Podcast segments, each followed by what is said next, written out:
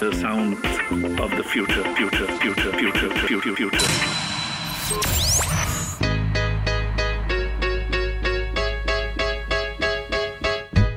Hola, ¿cómo están? Bienvenidos a un nuevo episodio de Por 100, un podcast dedicado a las últimas noticias y sobre el futuro de la banca digital traído por ustedes por GetSherpa. Este es un espacio para todos aquellos que quieren estar al tanto de las novedades, qué es lo que se viene en el mundo fintech y la industria bancaria.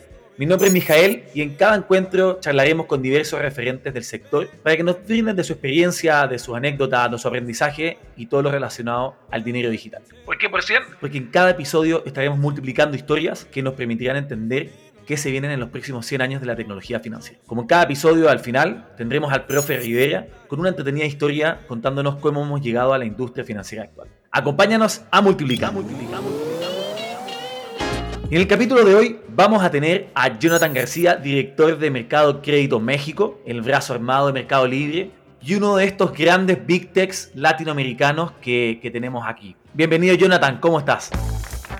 Hola Mijael, Eh, muchísimas gracias por la invitación, todo muy bien. Feliz de estar acá para, para poder compartir contigo y tu audiencia. Buenísimo. Jonathan, voy a hacer una pequeña introducción tuya y me corriges si es que hay algo que falta de, de comentar.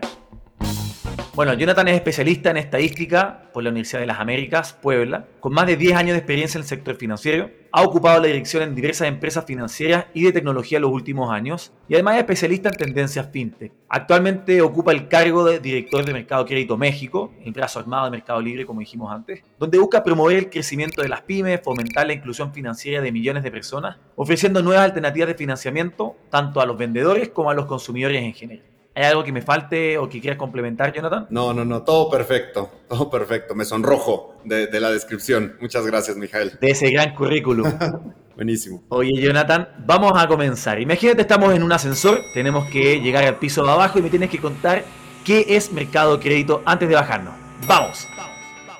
Mercado Crédito es la vertical de financiamiento de Mercado Libre. ¿Cuál es nuestro objetivo y nuestra meta? Es acercarle una solución de financiamiento 100% digital a los vendedores para impulsar a todos estos emprendedores del ecosistema de Mercado Libre y de Mercado Pago. Y por otro lado, cerrar la pinza del financiamiento dándole una oportunidad de líneas de financiamiento a todos los consumidores del mismo ecosistema, ya sea que conozcan el ecosistema o que ya nos utilicen, sea la plataforma de comercio electrónico o la de, o la de pagos, o que nunca nos hayan utilizado y que puedan entrar a conocer el ecosistema con una línea de financiamiento. Nuestro principal objetivo es reducir la brecha de acceso al financiamiento, que típicamente es uno de los temas pendientes que tenemos en toda Latinoamérica, específicamente también en México.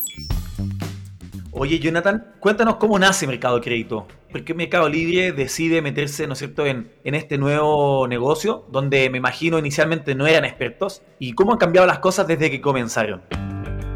Sí, como todo en, en, Mercado Crédito, creo que nos aventamos en algunas cosas que no somos expertos en un inicio, pero este espíritu emprendedor es lo que nos motiva a probar cosas diferentes, a tomar el riesgo y hacerlo con el corazón que salen estos resultados, como es el caso de Mercado Crédito.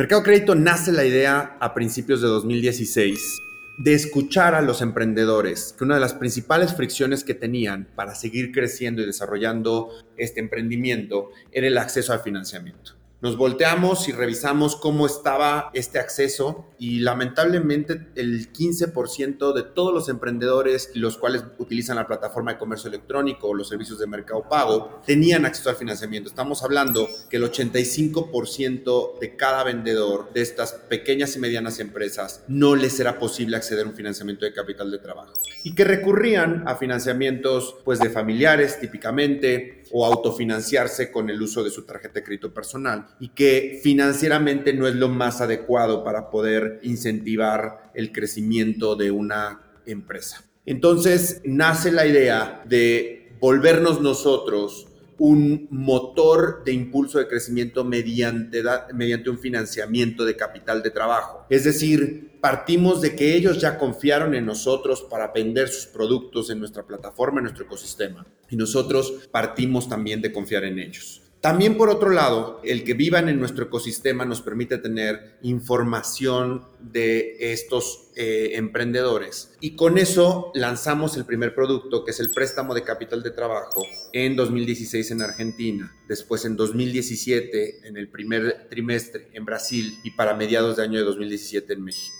Así es como nace Mercado Crédito, muy focalizado a los préstamos de capital de trabajo. Y después vamos evolucionando en esta madurez de este subsegmento del negocio de financiamiento. Y nos dimos cuenta que esta escasez de acceso al financiamiento no solo la vivían eh, los emprendedores o la parte de las empresas, sino también lo ven los consumidores. En México, el 20% de las empresas, de las personas, perdón, tienen acceso a algún tipo de financiamiento. Y si nos vamos a temas de tarjeta de crédito, dependiendo la estadística que veas, pero estamos hablando del 15% del 15% de 80 millones de mexicanos más o menos que están entre los 18 y los 80 años de edad que tienen un acceso a una línea de consumo, en este caso que es más típico como una tarjeta de crédito. Nace la otra pata importante de mercado crédito, que es el financiamiento de consumo.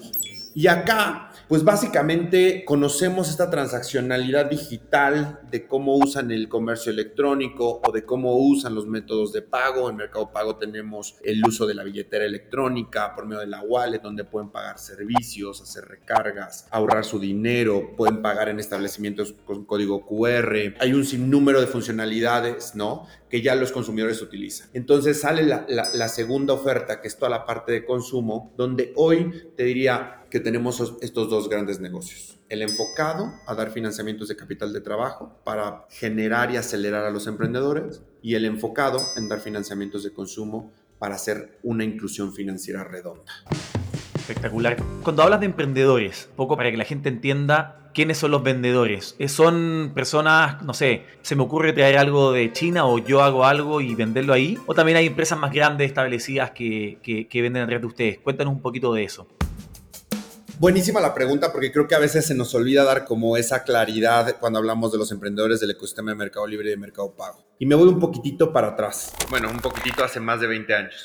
Cuando nace la idea de generar Mercado Libre en Latinoamérica, era poner una solución de tecnología que permitiera a cualquier persona, ya sea física, una persona de a pie como tú y yo, o una empresa, o una, una empresa pequeña, mediana o grande, que quisiera vender sus productos, utilizar nuestra plataforma como intermediario y acercar al consumidor y al comprador. Entonces, cuando yo me refiero a los emprendedores, hablo de cualquier persona que hoy vende en el ecosistema de Mercado Libre por medio del comercio electrónico o que utiliza el motor de pagos de Mercado Pago para poder cobrar en sus puntos de venta digitales o que utiliza un MPOS que le llamamos Point Blue para poder cobrar en sus establecimientos físicos o que utiliza un código QR para vender en el restaurante y que pagues con la, cuenta digital de Mercado Pago. ¿Y esto qué hace? Primero, del lado del comercio electrónico, te pongo el ejemplo de México. Puede estar una persona que hace tapetes increíbles en, Chiapas y lo puede estar comprando alguien en Monterrey sin necesidad de tener una sucursal en Monterrey para vender sus productos. Entonces, lo que hacemos en el mundo del comercio electrónico es democratizar el acceso al comercio. ¿Por qué se democratiza? Porque pueden haber empresas muy grandes que venden un volumen importante de productos, pero que tienen la misma probabilidad de venta yo si me dedico a vender tapetes que te decía en Chiapas. Entonces lo que haces es pones el piso parejo y le das una oferta amplia de productos a eh, cualquier interesado en comprar. Es por el lado eh, del comercio electrónico.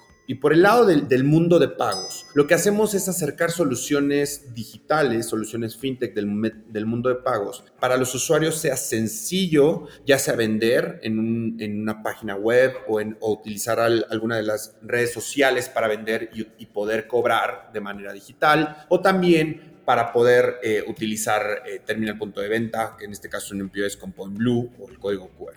¡Wow, wow, wow, wow, wow, wow, wow! Oye, Jonathan, me imagino que, a las empresas que quieren financiar al enorme mercado, digamos, que hoy día no está atendido por los bancos, no es pequeño. Y tú comentabas que iban utilizando la data para poder evaluar el riesgo de los vendedores y también de las personas en base a su consumo. Cuéntanos un poquito de eso, ¿Qué, qué, tan complejo es? Porque básicamente están trabajando con información distinta a la que trabajan los bancos con el buro de crédito, me imagino. ¿Qué tanta data, estadística, machine learning, no sé, están aplicando ahí o se requiere?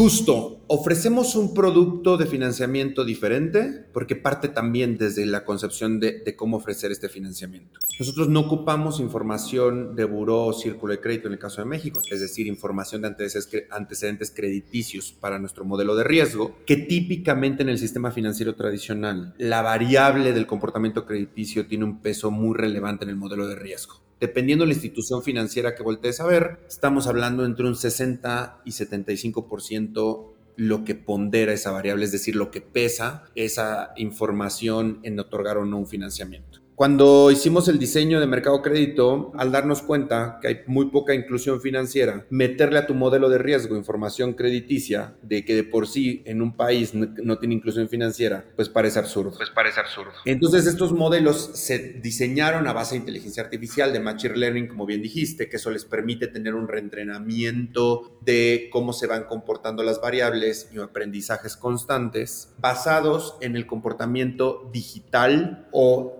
en el caso de los emprendedores en específico, en la transaccionalidad dentro del ecosistema. Estamos hablando de modelos de riesgo que tienen aproximadamente entre 2.500 y 3.500 variables que responden a Obviamente probabilidad de que siga vendiendo en el ecosistema, riesgo crediticio, comportamientos eh, dado la experiencia o los aprendizajes del modelo y de la parte de consumo más enfocada las variables a este comportamiento digital que nos hace conocer al usuario de cierta manera. Y con esta sofisticación en los modelos de riesgo, lo que nos permite es ofrecerle una solución de financiamiento a la medida, customizada, ya sea un vendedor o a un consumidor porque nuestras ofertas, en el caso de préstamos de capital de trabajo, todas son preaprobadas. Es decir, no hay una ventana donde llegue el emprendedor y nos solicita el crédito. Nosotros modelamos la información que tenemos de los vendedores y cada mes llegamos y, te decimos, por ejemplo, Mijael, si tú vendieras en Mercado Libre, tienes una oferta de financiamiento, solicítala, ¿no? Y la verdad es que si tú tienes perfectamente identificado lo que llamamos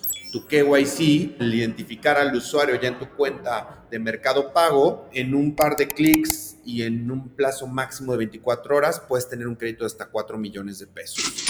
Damos créditos desde mil pesos hasta 4 millones, desde 3 meses en plazo hasta 24 meses en la parte de capital de trabajo. Y en la parte de consumo tenemos dos tipos de ofertas. Una, donde es preaprobada, donde conocemos o tiene tanta transaccionalidad digital dentro de nuestro ecosistema que en nuestros modelos nos permite predecir o categorizar y darle una oferta, una línea de consumo. Y los que no conocemos y que llegan y nos solicitan una línea de consumo y los modelos trabajan más en ese momento como en real time, en tiempo real para darle esa eh, línea o autorización. El crédito de consumo eh, parte de líneas de crédito pequeñas, relativamente pequeñas, entre 2 mil y 4 mil pesos. Con buen comportamiento de pago, en un mes, mes y medio tienes un aumento de tu línea y esto lo vamos haciendo de manera constante, que permite que los usuarios puedan tener líneas de consumo de 25 mil, 40 mil pesos, que ya es una línea de consumo atractiva, muy por arriba de los estándares de mercado en México y que funciona como una tarjeta de crédito virtual. Tú tienes tu línea, tú decides si la ocupas en comprar en Mercado Libre, en algún servicio de mercado pago, sacarlo como un préstamo personal, lo puedes pedir a un mes hasta 12 meses y tienes una fecha de corte y una fecha de pago. Espectacular. Oye, ahí quiero resaltar algo de lo que comentaste. No es solamente, ¿no es cierto?, dar acceso, sino que dar acceso entendiendo las circunstancias de, cada persona, ¿no es cierto? El, queremos darle acceso a personas no bancarizadas. Bueno, hay que entender cómo analizamos ese comportamiento. Pero hay, hay una barrera súper grande en México, ¿no es cierto?, que, que tiene que ver con el dinero informal. Si las personas gastan con dinero en efectivo, es muy difícil de que tú puedas tener datos. Si el vendedor de la tiendita o el de las alfombras de chapas vende en efectivo, muy difícil poder tener datos. ¿Cómo han logrado hacer ese cambio de, hábito? Porque en México hay poca confianza en el sistema financiero, las personas transaccionan mucho con efectivo. Cuéntanos cómo resolvieron ese tema, de llevar a la gente hacia el dinero digital. Es un tema aún no resuelto, te diría que en todo Latinoamérica. El uso de, de un papelito para hacer transacciones financieras, un papelito que le llamamos dinero. Estoy convencido, estamos convencidos que esto es una tendencia que va a terminar a desaparecer. Lo estamos viendo en ejemplos como en Asia, en China, ya utilizar efectivo, la realidad es que es muy poco, todo lo pagas con el celular, utilizan mucho allá un código QR. En mismo Europa, Estados Unidos, más en estas eh, wallet donde tú pagas con el celular o con el reloj o con la tarjeta este, para el tema de contactless y que se va disminuyendo. El tema en Latinoamérica es particular y bien decías de México, no hay un amplio uso del efectivo. Redujo un poco por el tema de pandemia. Antes de pandemia estábamos con 95% de todas las transacciones menores a 500 pesos en México se hacían en efectivo. Más o menos la pandemia hizo que se redujera un poco esta brecha, pero estamos hablando de entre el 85 y 90% dependiendo de la estadística que veas sigue siendo muy alto. Está hablando de cada 8.5 personas, 9 personas, todas las transacciones que hacen menor a 500 pesos van a ser en efectivo. Creo que es una pregunta que no solamente tengo yo y no solamente tenemos en Mercado Crédito, es una pregunta de todo el sector fintech. ¿Cómo se hace para reducir la parte del uso de dinero físico y hacerlo digital? Y te diría, voy a partir más de, de, una, de una percepción o de cómo lo vemos, cómo lo veo, porque es algo que te decía en un principio no está resuelto. Creo que va a responder a dos momentos. Uno, el impulso que ponga el sector, el regulador o la parte de gobierno, el interés que tenga y que hay muestras de ese interés. Ejemplo es el, uso de CODI que lo está empujando Banco de México, estas opciones a que se regularicen los, los, micro eh, negocios y los pequeños negocios. Y por otro lado, la industria privada, en específico el mundo financiero, ya sea fintech o tradicional. Y acá, primero, es la facilidad que le tienes que dar al usuario. Creo que lo hemos visto con el tema de pandemia lo vamos a seguir viendo con el tiempo. Hoy priorizamos el uso de nuestro tiempo de manera adecuada. Cada día se vuelve más importante. Cuando ya no tienes que ir a un centro de conveniencia, una tienda de conveniencia, o ya no tienes que ir a, la, pagar tu luz a una sucursal de Comisión Federal de Electricidad, ya lo puedes empezar a hacer desde tu wallet, como es el caso de Mercado Pago, o ya no necesitas cargar billetera más que cargar tu celular, que en general es una alta penetración del celular en México y diría que en Latinoamérica, y que ya puedes pagar en una tienda de conveniencia, en una farmacia, en, en un restaurante, le empezamos a dar soluciones de uso digitales al usuario que le vuelva atractivo querer tener más dinero digital que físico. Eso es por donde tenemos que ir avanzando en la parte del sector privado financiero. ¿Cómo facilitamos? Uno, el ingreso de dinero, lo que llamamos money in. Y lo segundo es qué tanta capilaridad de uso le damos a toda la población para que el interés de tener tu cuenta digital o tener dinero digitalizado sea súper importante. Esto, si tú volteas hace 10 años o un poco más, unos 15, 20 años, cuando el celular llegó, yo me acuerdo, era un squinkle y eran unos aparatos así grandes, inmensos. Este teléfono es únicamente un teléfono. Lo único que hace es llamar. Tiene números para marcarlos, botón para descolgar y para colgar. Y ya está. Era muy caro, ¿no? Nada más era para llamar. Entonces decías, pues si puedo llamar de mi casa. Y hoy la realidad es que en el transporte público, en la calle, es muy difícil que no veas una persona en la mano con un celular. Y es porque todo lo tienes ahí. Contacto con tus familiares, con tus amigos, con las redes sociales para distraerte, para hacer tus transacciones financieras, para estudiar, para leer, para escuchar música. Todo se resumió en un mismo medio. Lo mismo tiene que suceder con el sistema financiero. Mientras logremos consolidar en una sola eh, solución digital el uso de tus finanzas, va a haber mucho más interés a tener tu dinero digitalizado. Estoy completamente de acuerdo. Ahí creo que el, las necesidades obviamente de las pymes y de las personas son diferentes, pero lo que comentas, ok, la inclusión es el primer paso, abren una cuenta, carguen dinero, pero después el tema, ¿no es cierto?, es el uso y que el uso se vaya viendo retribuido de alguna, otra, de alguna manera. ¿Están haciendo algo ustedes ahí en ese sentido para las personas y para las pymes? El que, ok, estás dentro del sistema, te queremos ayudar a mejorar del paso de la inclusión a la salud financiera. Cuéntanos un poco, ¿hay algo que estén explorando ustedes a las pymes, ¿no es cierto?, ayudarlos a administrar, porque muchas veces los emprendedores tienen su misma cuenta unificada de la empresa y la cuenta personal. ¿Hay algo de ahí que esté trabajando en finanzas personales, finanzas de pymes? Totalmente. Mira, cuando diseñamos el producto de financiamiento, Mijael, la primera pregunta o la primera respuesta que dimos a una pregunta no formulada fue, si estamos haciendo un producto de financiamiento diferente, tenemos que acompañar la vida de ese financiamiento con el vendedor en un inicio, pero también con el consumidor de manera diferente.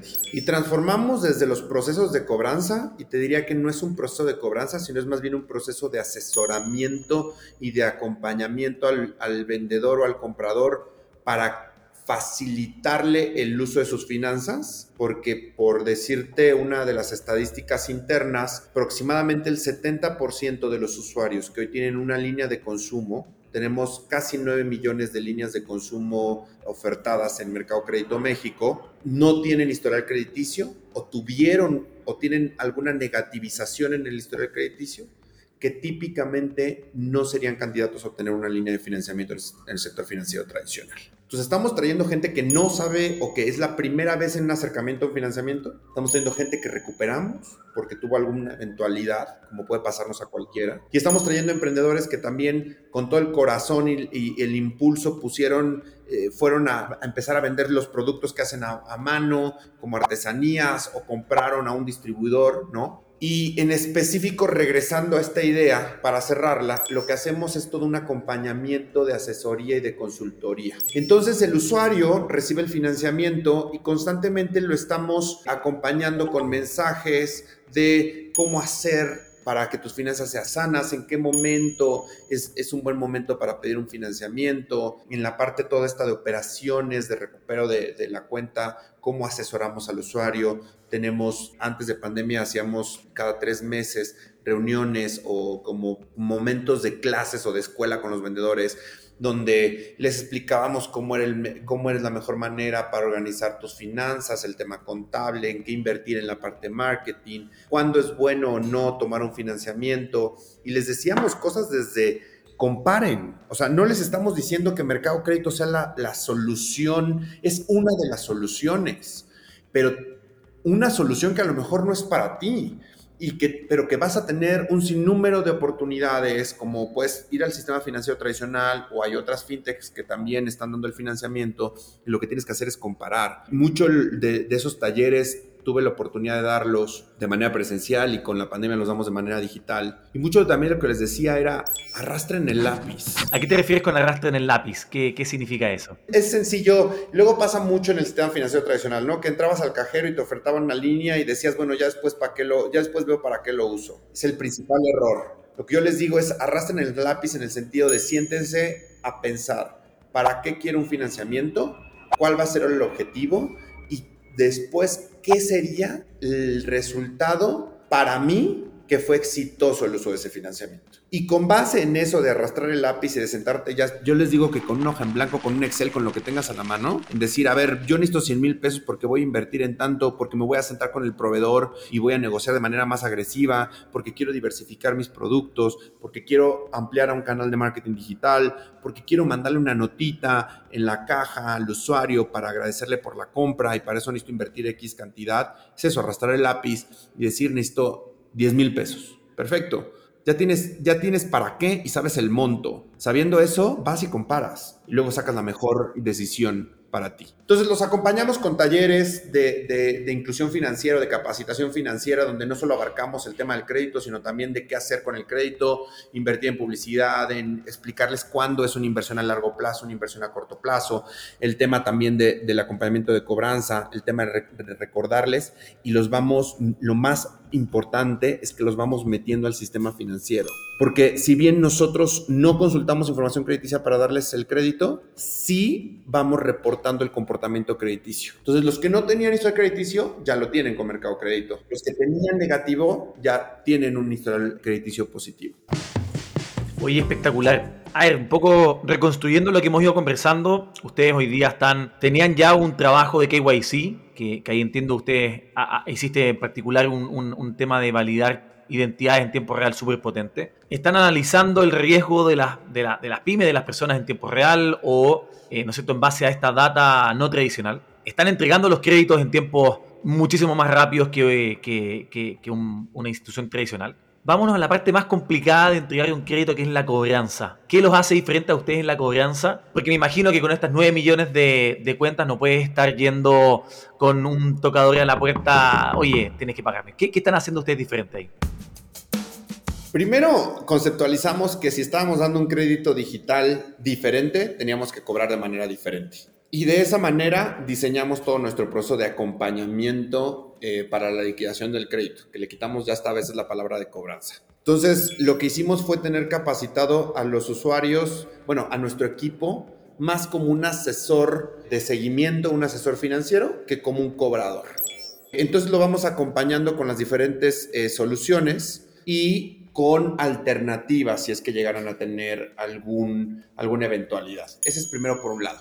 La otra parte es también les vamos dando una, una capacitación, que era lo que veníamos hablando recientemente, y también tienen un sinnúmero de eh, métodos para cuál realizar el pago eh, de su financiamiento. Puede ser por medio de tarjeta de débito, depósito en efectivo, en tiendas de conveniencia, transferencia electrónica, en los vendedores con el dinero de sus ventas. Entonces les habilitamos un sinnúmero de opciones para facilitarles el pago que sea igual de sencillo que obtener un crédito. Yo creo que parte en eso eh, este diferenciador. Primero en entender que ya no tenemos que hablar del tema de cobranza como típicamente se hablaba de estos usuarios que estaban llame, llame, llame, o que te hablaban para recordarte que no, eran, no tenían una muy buena actitud y nosotros lo cambiamos a priorizar el servicio al cliente y a volvernos asesores de nuestros clientes primero. Por el otro lado, a utilizar los canales digitales para, porque muchas veces no es que el usuario no te quiera pagar, sino que tiene tantas cosas en su cabeza que se le puede olvidar. Entonces ahí les mandamos recordatorios y acompañamientos. Y luego por el otro cerramos la pinza dando una capacitación y un constante asesoramiento de, específico, ¿no?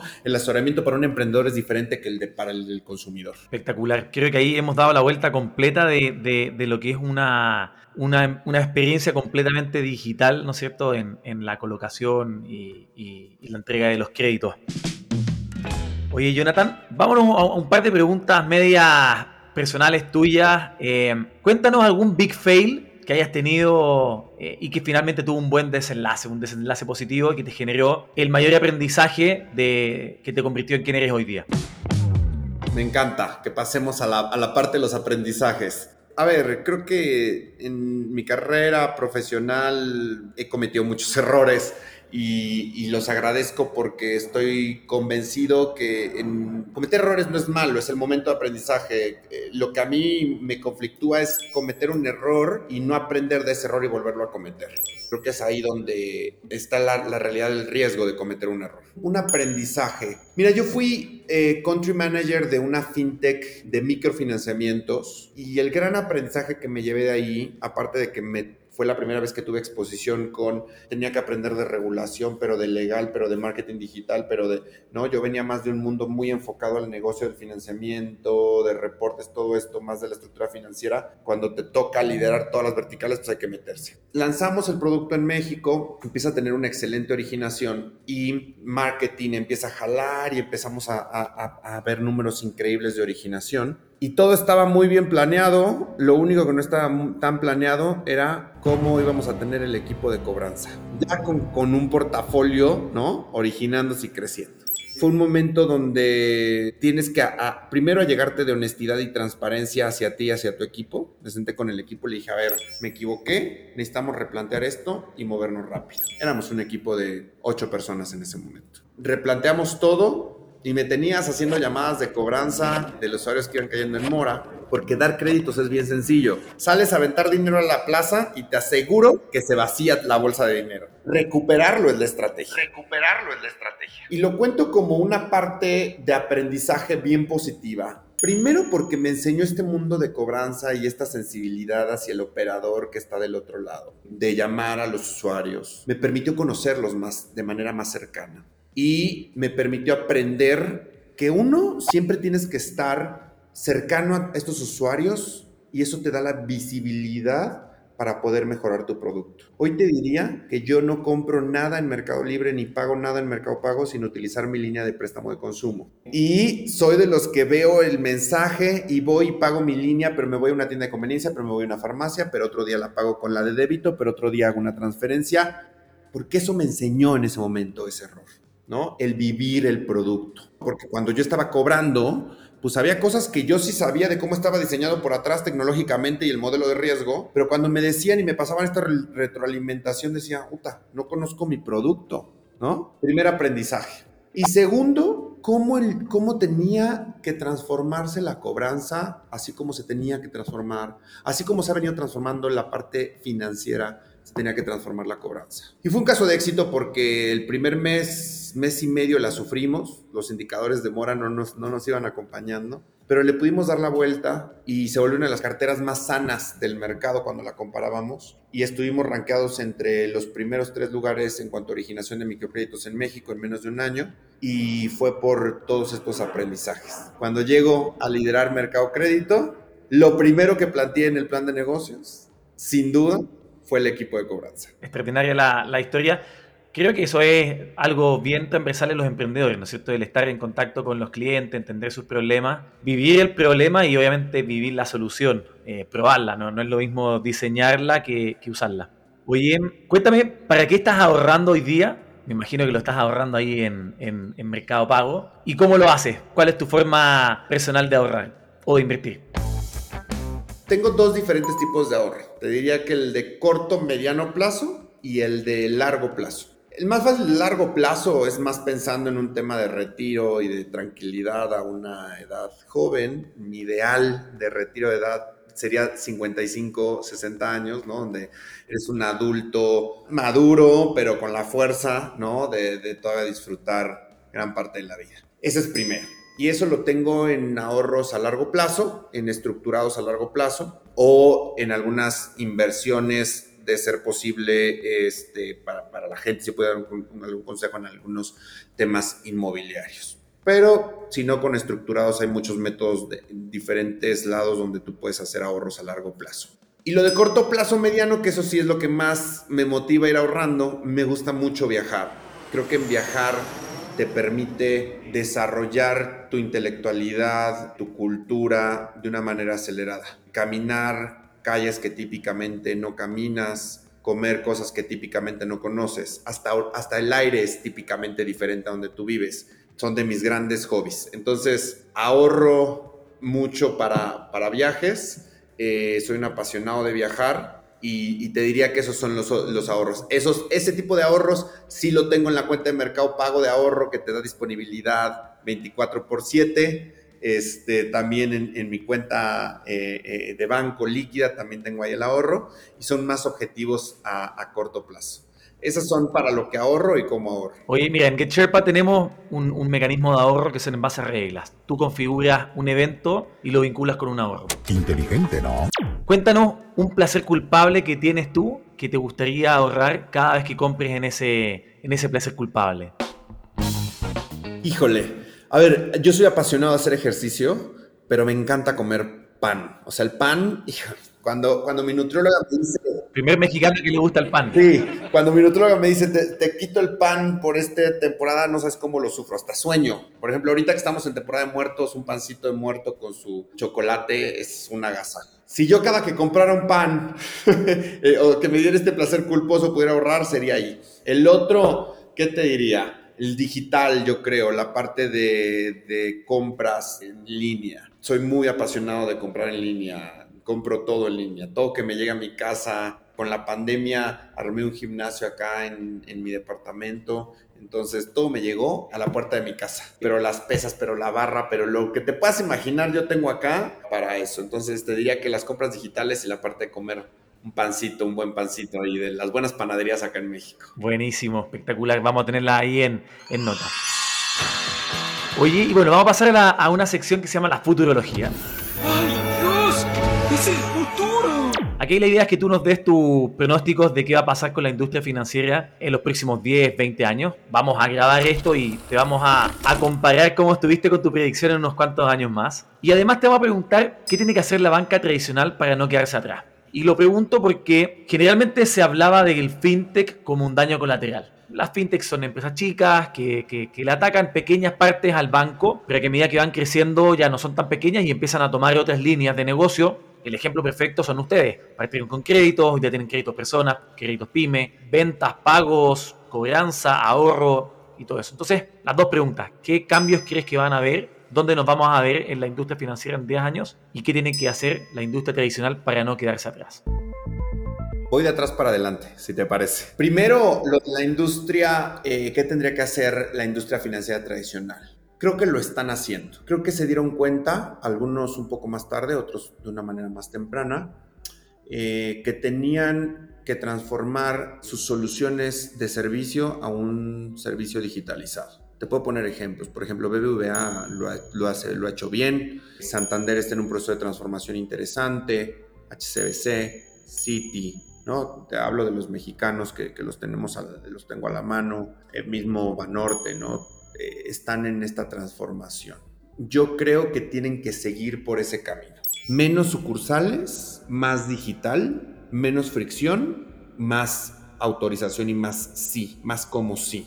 Y ahí creo que el gran reto que tienen es transformar su análisis crediticio a un análisis de crediticio diferenciado, entendiendo las particularidades de cada país en el que se encuentre por ejemplo, México con sus particularidades y todo esto, ¿no? Por eso hablo de mucho del cómo sí. Esto es lo que yo creo que, que, veo que están haciendo y ese es el interés y creo que es lo que tienen que seguir haciendo por ese cambio. Lo otro, en cuanto a cómo se viven las fintech y el sistema financiero tradicional, hablando de, de, de bancos, ¿no? En específico, eh, hace unos años se decía, no, las fintech van a comerse a los bancos. Yo nunca pensé que nos fuéramos a comer a los bancos, pero lo que sí estoy convencido es que somos un complemento.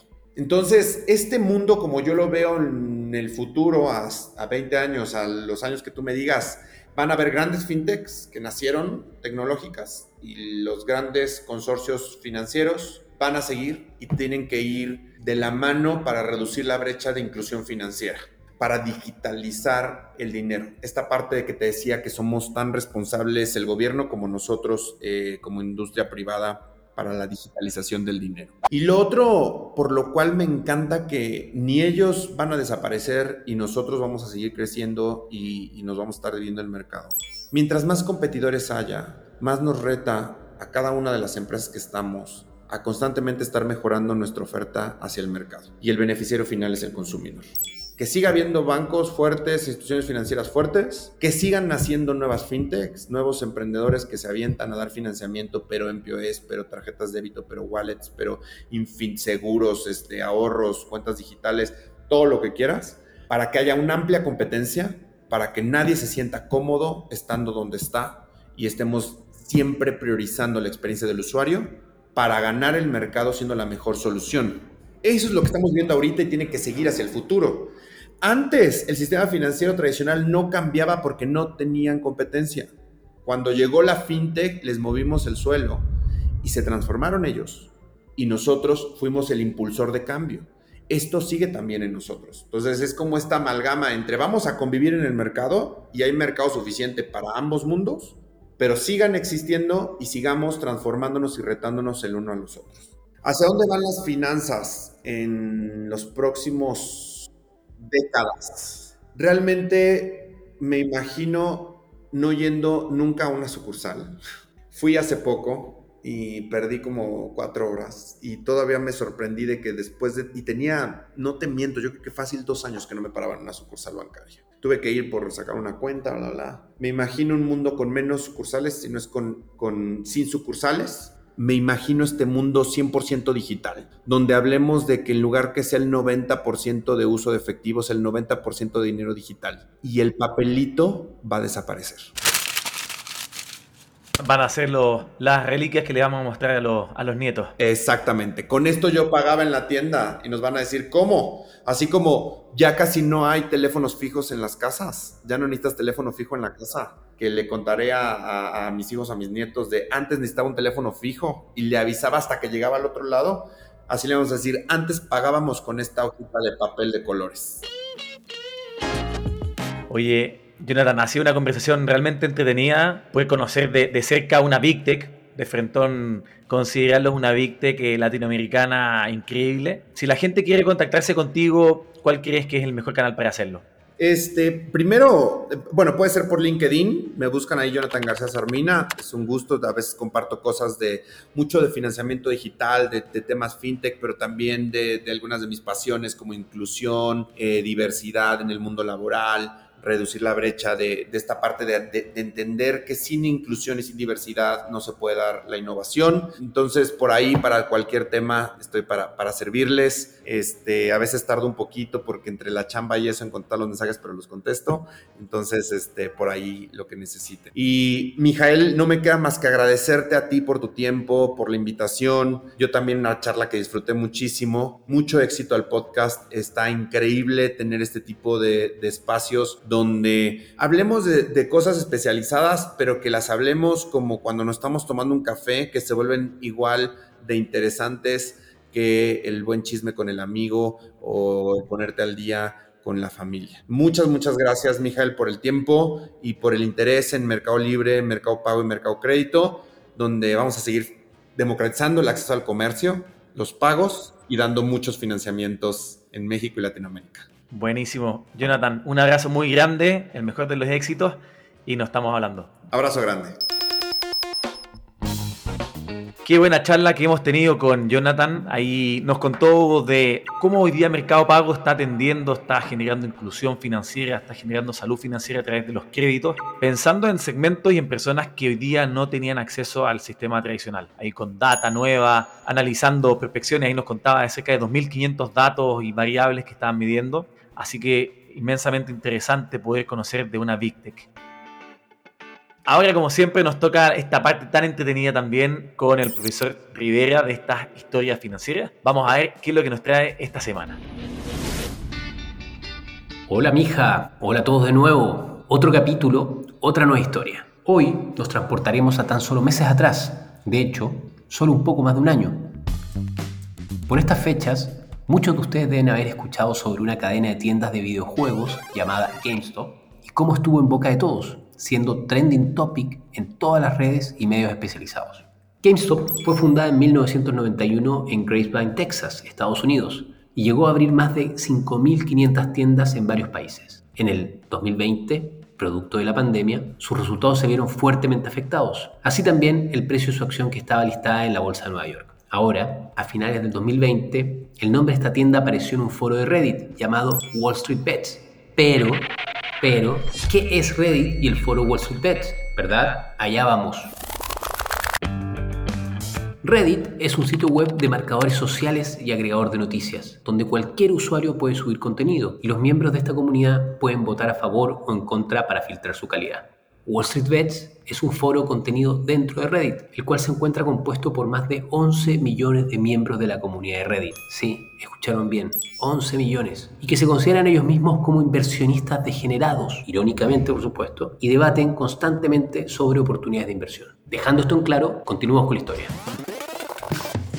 Entonces, a finales de 2020, el nombre GameStop apareció en el foro Wall Street Bets como una oportunidad de inversión debido a que su precio estaba subvaluado. Es decir, el precio de la acción estaba por debajo del valor que debía tener de acuerdo a sus fundamentos. Por lo tanto, la recomendación era comprar.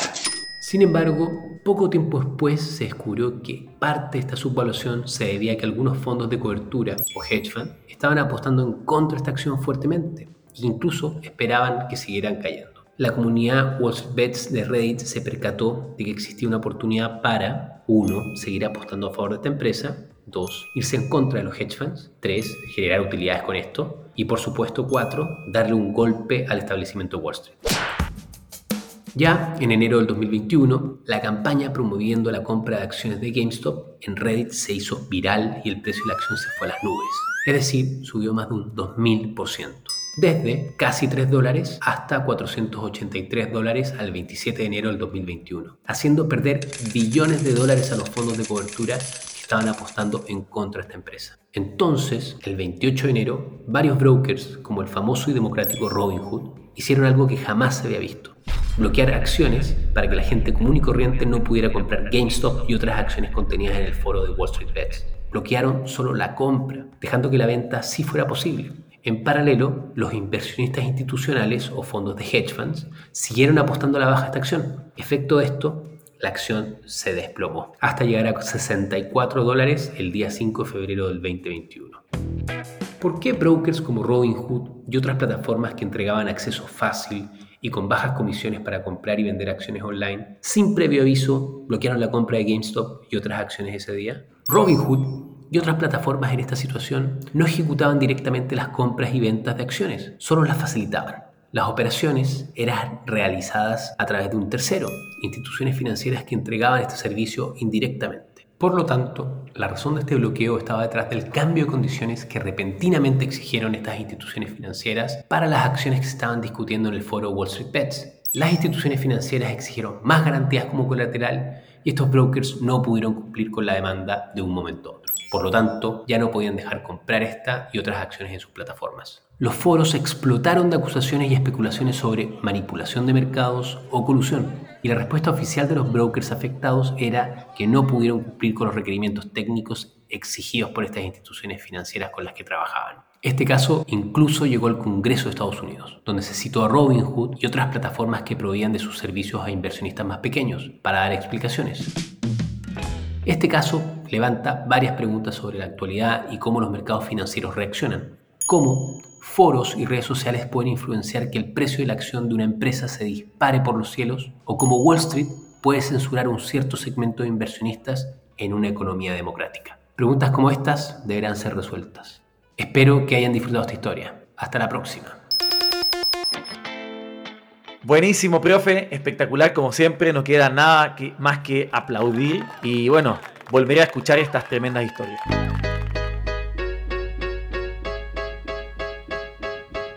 Llegó el momento de despedirnos, pero antes, si te quieres poner en contacto conmigo por preguntas, dudas o consultas, puedes hacerlo en mijael.getsherpa.com. Eso es Mijael, M-I-J-A-E-L, arroba getxerpa.com.